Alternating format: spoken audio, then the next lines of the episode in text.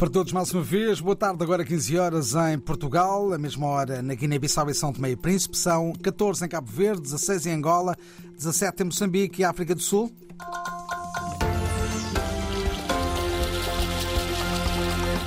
Gael de Castro nas notícias a esta hora. O governo cabo-verdiano lança hoje a primeira fase do processo de privatização da CV Handling, a primeira e única empresa autónoma de prestação de serviços de assistência em escala nos aeroportos e aeródromos do país. O coordenador da Unidade de Acompanhamento do Setor Empresarial do Estado, Sandenei Fernandes, explica como vão ser alienadas as ações do Estado. Nesta fase, ao parceiro estratégico, uma alienação até 51% do capital social. Depois, uh, outra fase que será uma oferta pública de venda de até 10% do capital social aos trabalhadores e imigrantes, a diáspora calverdiana, cabendo, portanto, um lote de até 5% aos trabalhadores e de, no mínimo, 5% a imigrantes calverdianos. Quanto a critérios para além do certificado de operador, os candidatos devem ter experiência na atividade aeroportuária com destaque para assistência em escala em pelo menos três aeroportos nos últimos cinco anos. Requisitos mínimos a nível de capacidade técnica e também a nível de capacidade financeira. Os candidatos devem demonstrar, por exemplo, como sendo titulares de certificação, licença para prestação de serviços de assistência em escala. Ou seja, é um dos eh, critérios mínimos para que os candidatos possam ser qualificados, que sejam titulares de certificação ou licença para prestação de serviços de assistência em escala. Os resultados do concurso limitado para a escolha do parceiro estratégico serão conhecidos num prazo de 30 dias, contando já com o dia de hoje. A venda dos 61% do capital social da CV Handling ficará concluída até finais de agosto. Os botes, embarcações de pesca local e pequenas embarcações de boca aberta estão proibidos de saírem ao mar em Cabo Verde nos próximos dias devido à reduzida visibilidade provocada pela bruma seca.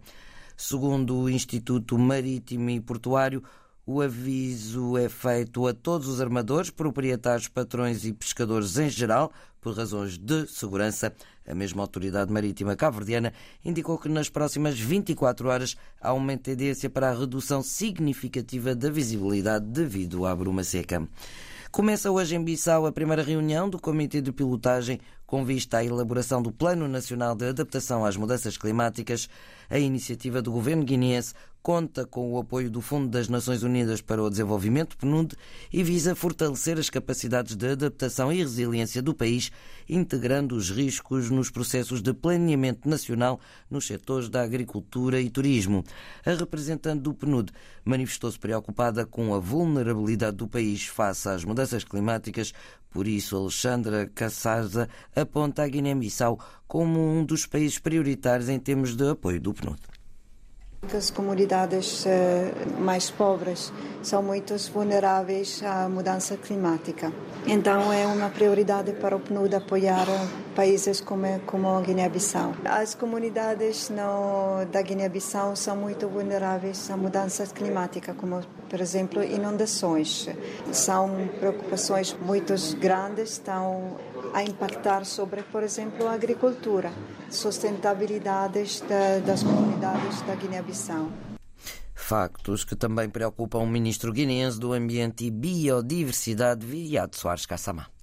Ocupamos o segundo lugar, que não é nada bom, depois de Bangladesh. Isso face à subida do nível médio das águas do mar. É? O nosso país é extremamente plano, a cota máxima ronda os 200 metros na colina do Boé é um país essencialmente costeiro, temos mais ou menos 300 quilómetros da linha da costa, muito baixa. Qualquer subida do nível médio das águas do mar, grande parte do nosso país inunda. Em 2006 nós elaboramos um plano nacional de adaptação, mas era premente, urgente, que é o PANA. Eh, pronto, chegou-se à conclusão a nível internacional que era preciso elaborar um plano nacional de adaptação a médio e longo prazo, que é o PANA.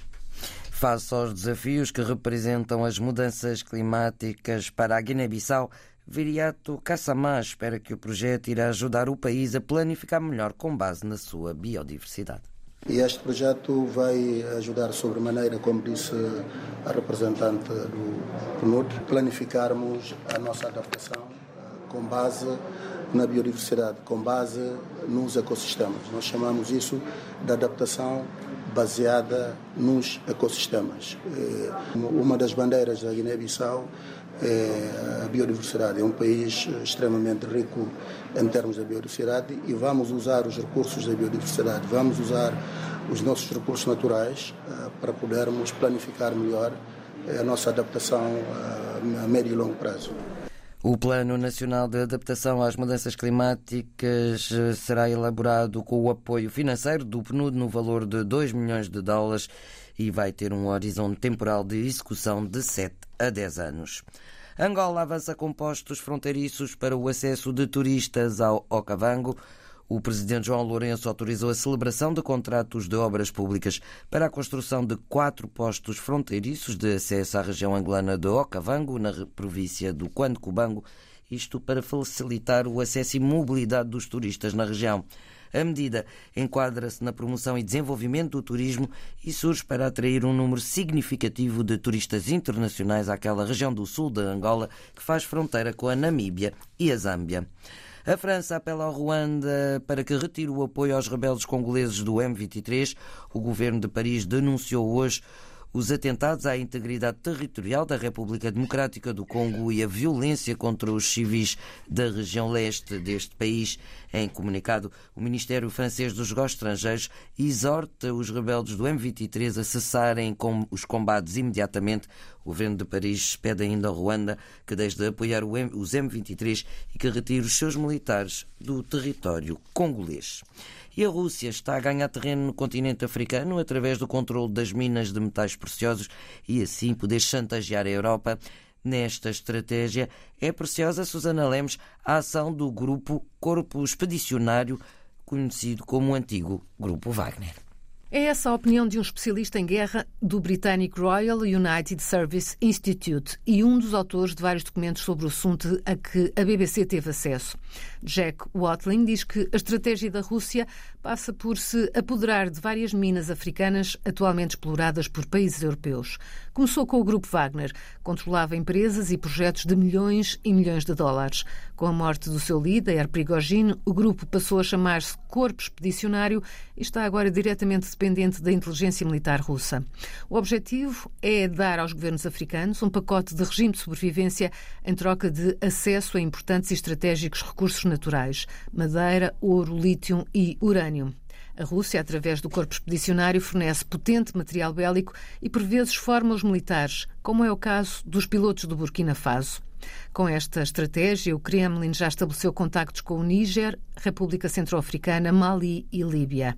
No Mali, este mês, combatentes russos passaram a controlar a maior mina de ouro no norte do país, uma mina há muito disputada por vários grupos armados da região. Mas o urânio tem um especial interesse para a Rússia, diz o investigador britânico Waltling.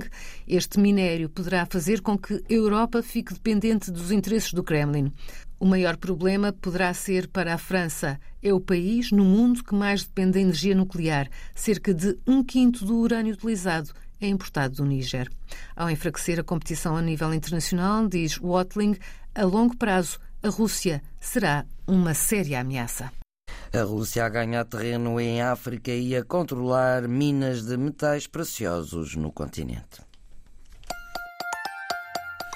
É o essencial das notícias às três da tarde, hora de Lisboa, a edição de Gael de Castro. Informação em permanência também na internet, é só clicar rdpafrica.rtp.pt.